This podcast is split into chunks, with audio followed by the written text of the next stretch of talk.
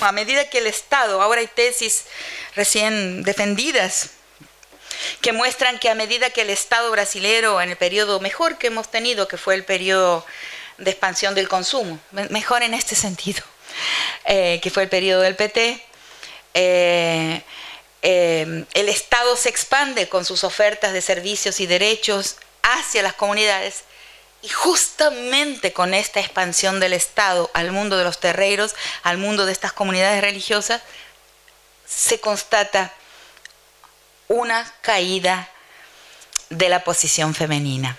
Son cosas eh, que es necesario entender y que contradicen nuestras certezas, como contradicen mis certezas también.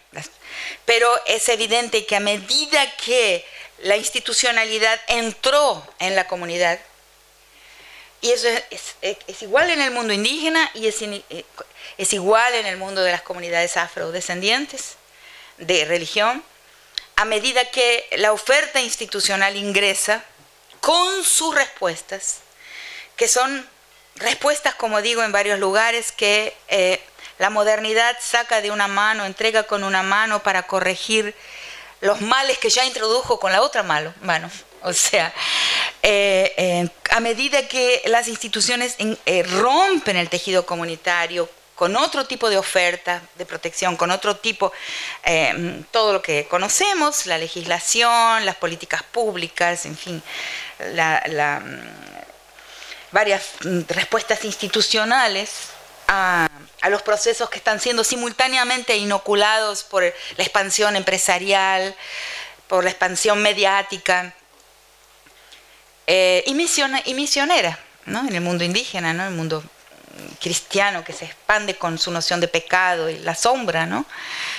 Eh, al mismo tiempo que, que, estas instituciones entran, ofrecen un tipo de respuesta a la desigualdad y a la opresión, pero los hombres van tomando el lugar de las mujeres, en lugares donde la mujer tenía una posición de gran destaque, mismo en Jujuy, que es una provincia donde he vivido en la adolescencia, que conozco muy bien y donde vivo actualmente. Yo he visto en 50 años ¿no? de, conocer Jujuy.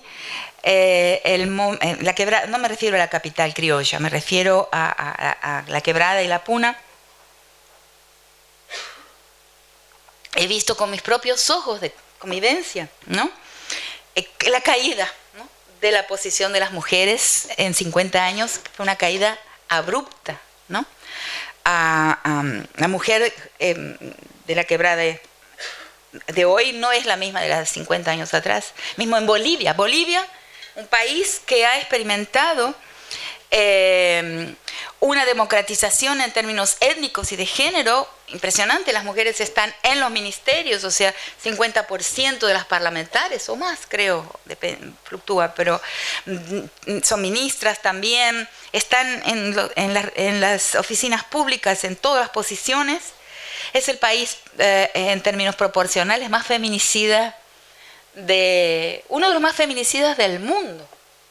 Eso es algo muy curioso, o sea, la, agresividad, las formas de dominación masculina han, eh, eh, se han recrudecido en este último periodo de una forma impresionante.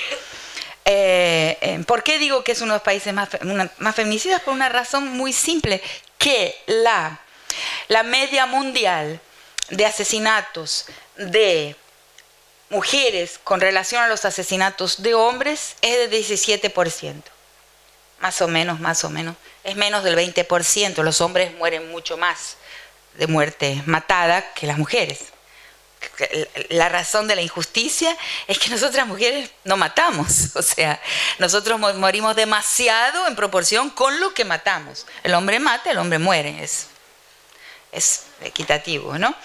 Pero mueren mucho más en el mundo entero. Y en Bolivia no. En Bolivia más del 50% de los asesinatos, según un informe de la Defensoría del Pueblo, más del 50% de los asesinatos son de mujeres, no de hombres. Entonces son fenómenos que tenemos que, que, que nos desafían en nuestras certezas y yo creo que el papel de, mm, nuestro, ¿no? Es no, porque si paramos de pensar, si, para, si, si, si, si paramos en nuestras certezas y eh, una de esas certezas, nuestra fe cívica, nuestra fe estatal, nuestra fe institucional, que es muy, muy, muy blindada, muy fuerte, porque también es cómoda. También es muy cómoda porque inclusive todas nosotras, o yo por lo menos me incluyo, sacamos nuestros salarios de nuestros sueldos de una forma u otra de las instituciones.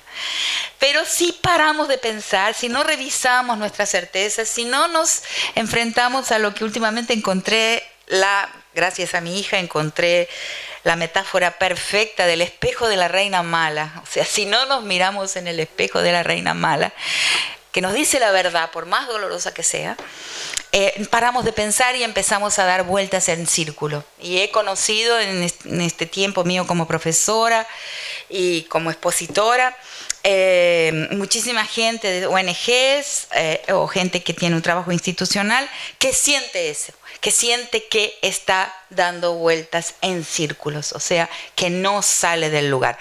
¿Cómo hacemos para salir del lugar? Hay que pensar.